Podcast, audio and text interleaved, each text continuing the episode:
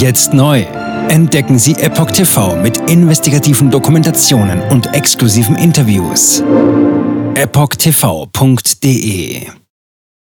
Willkommen zum Epoch Times Podcast mit dem Thema Magdeburg. AfD-Kandidatenwahl für EU-Parlament. Verfassungsschutz äußert Bedenken. Ein Artikel von Epoch Times vom 31. Juli 2023. Die AfD stellt ihre Bewerber für das Europaparlament auf. Der Verfassungsschutz beobachtet die Partei und deren Pläne. Diese betreffen stark die Umgestaltung der EU und die Migration. Auf der Europawahlversammlung in Magdeburg wählt die AfD ihre Kandidaten für das EU-Parlament. Die Partei bekräftigte dabei erneut die Bildung souveräner Nationalstaaten statt der Aufrechterhaltung des EU-Bündnisses. Der Verfassungsschutz schaut derweil weiterhin sehr kritisch auf die Oppositionspartei. Die AfD hatte am Samstag und Sonntag in Magdeburg ihre ersten 15 Kandidaten für die Europawahl gewählt. Am Sonntagabend wurde die Versammlung unterbrochen. Ab kommenden Freitag sollen rund 15 weitere Kandidaten gewählt werden. Wie das Wahlprogramm final aussieht, soll erst nach der Listenaufstellung beschlossen werden. Möglicherweise könnte es erst bei einer zusätzlichen Versammlung diskutiert werden, die spätestens im Januar stattfinden müsste. Erst dann wird feststehen, ob die AfD diesmal mit der Forderung antritt, die Europäische Union zu reformieren, sodass wieder mehr Entscheidungen national getroffen werden. Es könnte sich aber auch das Dexit-Lager durchsetzen, das einen Austritt Deutschlands aus der EU befürwortet. Ein weiterer Streitpunkt dürfte die Haltung zur NATO sein. Millionenfache Remigration. Irmhild Bosdorf von der AfD, die am Wochenende auf Rang 9 landete, warb in ihrer Bewerbungsrede mit einem Schlagwort der identitären Bewegung um Stimmen. Sie forderte eine millionenfache Remigration und sagte, eher als den menschengemachten Klimawandel sollten die Deutschen den menschengemachten Bevölkerungswandel fürchten. Das Bundesamt für Verfassungsschutz führt die identitäre Bewegung in seinem aktuellen Bericht im Kapitel zu Rechtsextremismus auf. Das Kölner Verwaltungsgericht hatte 2022 festgestellt, in der massiven ausländerfeindlichen Agitation der Bewegung komme eine Missachtung der im Grundgesetz konkretisierten Menschenrechte zum Ausdruck. Aussagen wie Remigration oder Bevölkerungsaustausch stoppen seien ausländer- und islamfeindlich. Andere Listenplätze gingen an AfD-Vertreter, die Multikulti oder eine Masseneinwanderung beklagten. Platz 2 sicherte sich der bayerische Bundestagsabgeordnete Peter Bistron.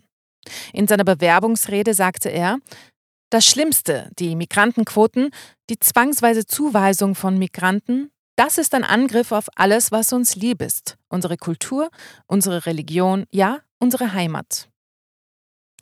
Haldenbank. Einfluss nimmt weiter zu.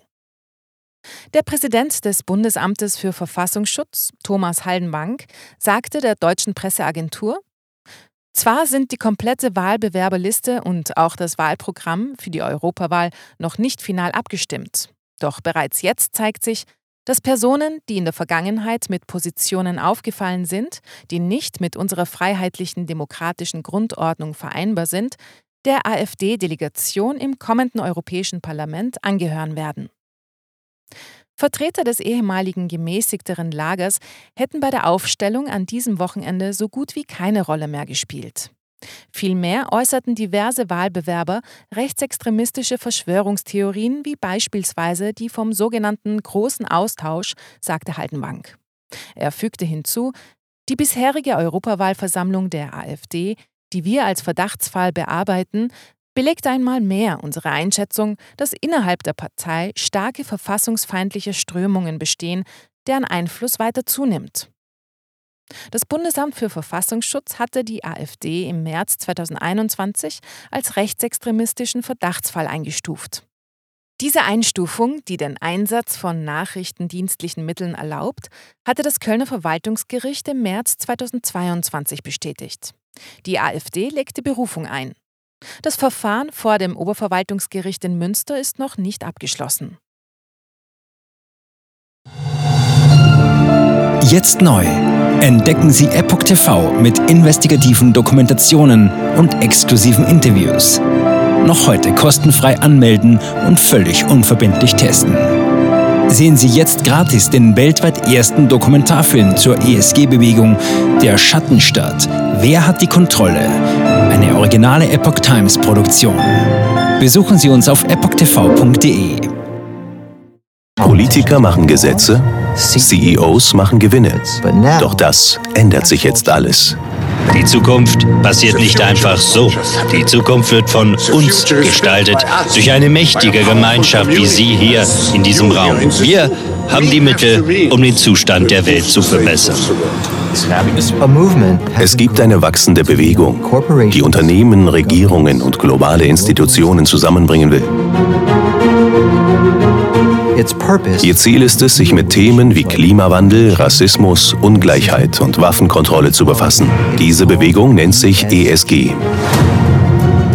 Wie funktioniert sie? Und wie wird sie unser Leben verändern? Bändigen wir die Wall Street nach unserem Willen? Oder sind wir diejenigen, die manipuliert werden? Man muss Verhalten erzwingen. Und bei BlackRock erzwingen wir Verhalten.